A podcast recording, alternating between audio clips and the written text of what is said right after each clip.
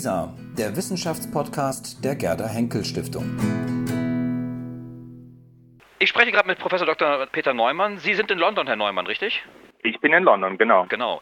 Das heißt, Sie sind ganz nah dran an den Vorgängen, die gerade auch die westliche Welt oder überhaupt die Welt so ein bisschen aufgewühlt haben. Es geht um Parlamentsaushebelung oder wie würden Sie es bezeichnen, was Johnson gerade vorhat? Also ich würde Suspendierung sagen. Ich weiß, dass es in Deutschland zum Teil als Zwangspause beschrieben wird. Das klingt mir so ein bisschen süß. Ja, auch Denn es geht ja wirklich hier. Parlamentspause. Ja. ja, das klingt ja fast so nach einem administrativen Vorgang, aber das ist natürlich ein hochpolitischer Vorgang und sehr kontroverser und auch einer, den viele, selbst Leute, die sehr eng bei Boris waren, als undemokratisch bezeichnet haben. Deswegen ist also Suspendierung meiner Meinung nach korrekter als Parlamentspause. Ja, also Colin Crouch beispielsweise, äh, nicht Colin Crouch, Verzeihung, da kommen wir später zu. Ich meinte Corbyn, der Oppositionsführer von der Labour Party, mhm. hat es als Skandal bezeichnet. Ein Parteifreund von Corbyn, John McDonnell, hat gesagt, es sei a coup sogar, a very British ja. coup. Geht das zu weit? Gut, also Putsch ist natürlich, sag ich mal, am äußeren Ende der Statements und ich glaube, so weit würde ich nicht gehen, denn letztlich aufgrund der ungeschriebenen britischen Verfassung und aufgrund der verschiedenen Normen, die in Großbritannien ständig praktiziert werden, ist es nicht illegal, was passiert ist. Es ist ungewöhnlich, man kann es auch als undemokratisch bezeichnen, aber ein Putsch in dem Sinne, dass man die Verfassung außer Kraft setzt, war es nicht, denn die Queen hat das ja unterschrieben und insofern ist es nicht illegal, zumindest bisher noch nicht. Dann sagen Sie mir doch, was daran undemokratisch tatsächlich ist. Naja, undemokratisch ist es deshalb, weil natürlich dieses Instrument der Suspendierung in der Vergangenheit nicht gebraucht wurde, um das Parlament stillzustellen. Und die Motivation in diesem Fall ist ganz eindeutig, dass Boris Johnson versucht, das Parlament davon abzuhalten, seine Pläne zu durchkreuzen. Mhm. Und das ist undemokratisch, weil es natürlich die Aufgabe des Parlaments ist, die Regierung zur Rechenschaft zu bringen und auch in manchen Fällen deren Pläne zu durchkreuzen. Und das genau verhindert er. Und insofern ist das undemokratisch, meiner Meinung nach. Das Johnson-Lager argumentiert auf zwei mhm. Wegen. Auf der einen Seite sagt man eben, das sei gar nicht außergewöhnlich, so eine Parlaments- Beurlaubung, wie er es, glaube ich, nennen würde. Das gibt es in der Geschichte immer wieder und tatsächlich hat ja auch John Major, der frühere Premier, auch gesagt, ähm, bei Gladstone gab es das beispielsweise schon, Thatcher hat das auch schon ja. gemacht und so. Ist ja. es wirklich so außergewöhnlich, das Parlament noch mal ein bisschen länger in Urlaub zu schicken? Es geht ja auch nur um vier Tage, das ist das zweite Argument, was gern gebracht wird. Ähm, das sei ja jetzt nur vier Sitzungstage, die im Grunde jetzt hier nicht stattfinden würden. Ja, dazu kann man zwei Sachen sagen. Erstens gibt es natürlich dafür schon Präzedenzfälle, also 1628, 1831, 1948. Das sind außergewöhnliche Zeiten gewesen. In vielen Fällen war es eben nur ein Tag, dass das Parlament beurlaubt wurde und meistens aus technischen Gründen. Hier geht es nicht darum, das Parlament zu beurlauben aus technischen Gründen, sondern es geht tatsächlich darum, eine politische Entscheidung zu beeinflussen. Und deswegen machen also auch diese vier Tage einen großen Unterschied, denn das sind genau die vier Tage, die das Parlament benötigen würde, um gegen einen No-Deal-Brexit ein Gesetz zu entlassen. Also die Tatsache, dass es vier Tage sind, das klingt erstmal nicht so viel, aber es sind genau die vier Tage, die das Parlament wahrscheinlich benötigen würde, um ein Gesetz gegen den No-Deal-Brexit durch die Institution zu bringen. Insofern ist das schon entscheidend und es ist hochpolitisch und das ist der Unterschied zu den früheren Suspendierungen. Mhm. Das heißt, Sie sehen sozusagen diese Suspendierung, wie Sie es hier auch nennen, als ganz klare Strategie Johnsons, um den No-Deal durchzusetzen. Naja, also es ist ja so ein bisschen die Spekulation darüber, was er eigentlich beabsichtigt. Und es gibt einige, die sagen, okay, er will tatsächlich eigentlich diesen No-Deal-Brexit, das ist sein Ziel und das ist seine Absicht. Und dann gibt es natürlich die anderen, die sagen, dass das, was er kommuniziert, im Prinzip schon so gemeint ist. Das heißt, er glaubt, dass die EU nur deshalb keine Konzessionen an Großbritannien macht, weil die EU glaubt, dass das Parlament Boris' Pläne durchkreuzt. Und dadurch, dass er verhindert, dass das Parlament seine Pläne durchkreuzt, schafft er es, die EU davon zu überzeugen, Konzessionen an Großbritannien zu machen. Also er hofft darauf, dass im allerletzten Moment die EU dann in der Irlandfrage oder in anderen Geschichten Konzessionen macht, weil sie weiß, dass vom Parlament nichts mehr zu erwarten ist. Also es ist eine Hochrisikostrategie, die entweder dazu führt, dass Boris am Ende als der große Gewinner dasteht, wenn die EU tatsächlich Konzessionen macht, oder dass letztlich seine Karriere sehr kurz sein wird. Mhm. Nun haben Sie diese Debatte auch mit begleitet. Auf Twitter beispielsweise ja. haben Sie sehr rege mitdiskutiert. Vielleicht können Sie mir ganz kurz sagen, wie schätzen Sie sozusagen dieses Medium Twitter gerade in so einer politisch heiklen Sache? Wie schätzen Sie das ein? Gibt das Ihnen einen Mehrwert sozusagen an, Informationen beispielsweise? Ja, also natürlich schon, sonst würde ich es nicht benutzen. Twitter ist sehr schnell. Und es ist mittlerweile ja auch so, dass sich viele Politiker zuerst über Twitter äußern und natürlich auch viele Journalisten zum Beispiel Gerüchte, die sie hören, die nicht unbedingt in einen Artikel in die Zeitung schreiben, aber die dennoch nennenswert sind, über Twitter verbreiten. Natürlich muss man da vorsichtig sein. Natürlich ist nicht alles bare Münze, aber es ist schon sehr interessant. Man kriegt schon ein Gefühl dafür, was da aktuell passiert in den Korridoren der Macht sozusagen wenn man den richtigen Accounts folgt. Aber zum anderen ist natürlich auch Twitter sehr negativ, weil es ein sehr polarisierendes Medium ist und natürlich die Lager pro und anti-Brexit sehr gesettelt sind. Also da findet kein großer Dialog mehr statt und wenn überhaupt, dann beschimpft man sich gegenseitig. Also dieser Aspekt von Twitter ist sicher ein negativer und wenn die Situation in Großbritannien noch problematischer wird, kann ich mir vorstellen, dass da auch sehr problematische Situationen daraus erwachsen können. Mhm. Wenn Sie das bei Twitter so überfliegen, was würden Sie glauben? Welches Lager ist momentan da führend? Ist es eher das, das Johnson-Lager oder eher die Kritiker der jetzigen Parlamentssuspendierung?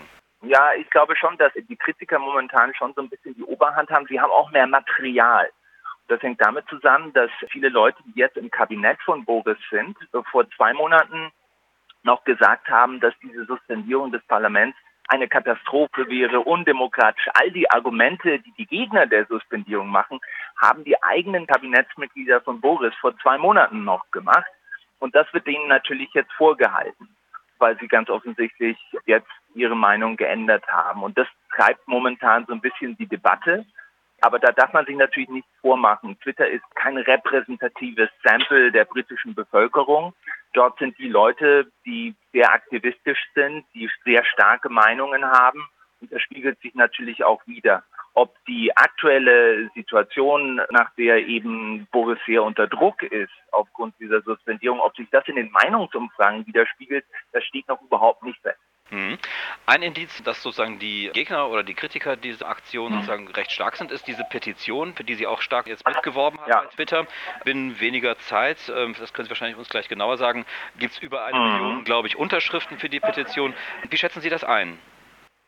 Ja, das war gestern innerhalb von zehn Stunden über eine Million Unterschriften. Das ist eine ganze Menge. Allerdings muss man natürlich auch da das so ein bisschen mit Vorsicht genießen. Wir hatten ja in der Vergangenheit auch schon Petitionen direkt nach dem Referendum und dann an verschiedenen anderen Punkten, nachdem Theresa May den Vertrag mit der EU geschlossen hatte, die hatten teilweise fünf oder sechs Millionen Unterschriften.